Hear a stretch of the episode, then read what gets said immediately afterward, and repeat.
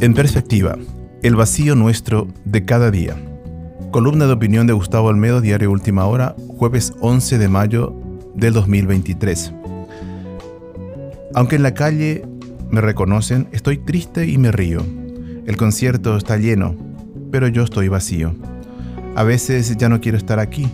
Me siento solo aquí en medio de la fiesta. Son fragmentos de una canción llamada René, de 2020, del rapero puertorriqueño Residente. Hay algo que no podemos llenar, un grito frecuente y cotidiano en nuestra sociedad. ¿Quién no lo experimenta? Entre los seguidores del ex calle 13, alguien escribe también. Hace un tiempo que me siento vacío y creía que era porque no estaba en el lugar que debía. Pero ahora que cambié todo mi entorno, sigo sintiéndome igual. El vacío no se va. Es la expresión de una necesidad que lleva miles de años en el corazón humano y que pareciera no dejarse satisfacer fácilmente y que incluso preferimos ocultarla o acallarla. No queda bien hablar de ello. Así evitamos vernos como muy complicados, tal vez deprimidos o con algún problema de salud mental en una sociedad más bien pragmática y tecnológica que aparenta tener la solución a todo. Sin embargo, no importa la edad, el estatus social, oficio o actividad profesional que se tenga, la sensación de vaciedad estará ahí, latente o bien presente. Decía, tuve cada vez más a menudo, me es penoso confesarlo, el deseo de ser amado por supuesto, un poco de reflexión me convencía cada vez de que este sueño era absurdo. La vida es limitada y el perdón imposible.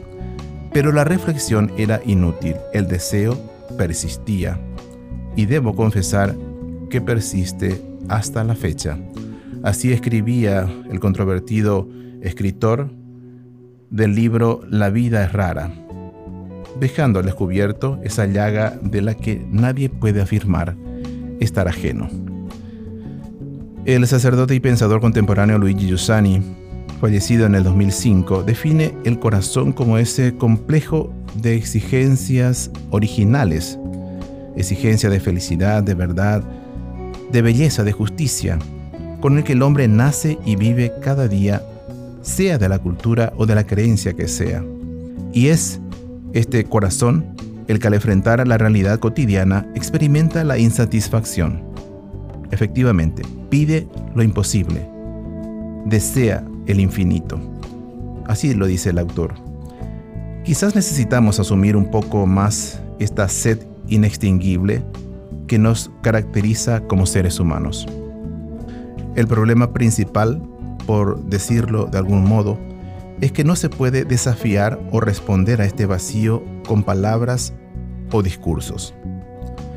Y en este punto solo hay dos opciones, mirarlo de frente y dar pasos hacia alguna solución o respuesta, o intentar anestesiarlo lo más que se pueda.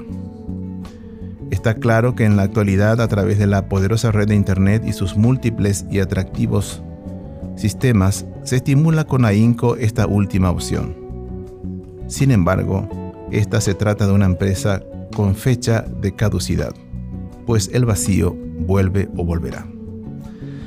Asimismo, en una sociedad altamente consumista y mercantilista es fácil asegurar que el dinero es capaz de satisfacer cualquier tipo de necesidad, incluso la sed más inexplicable de felicidad y de significado de la vida que tenemos todos.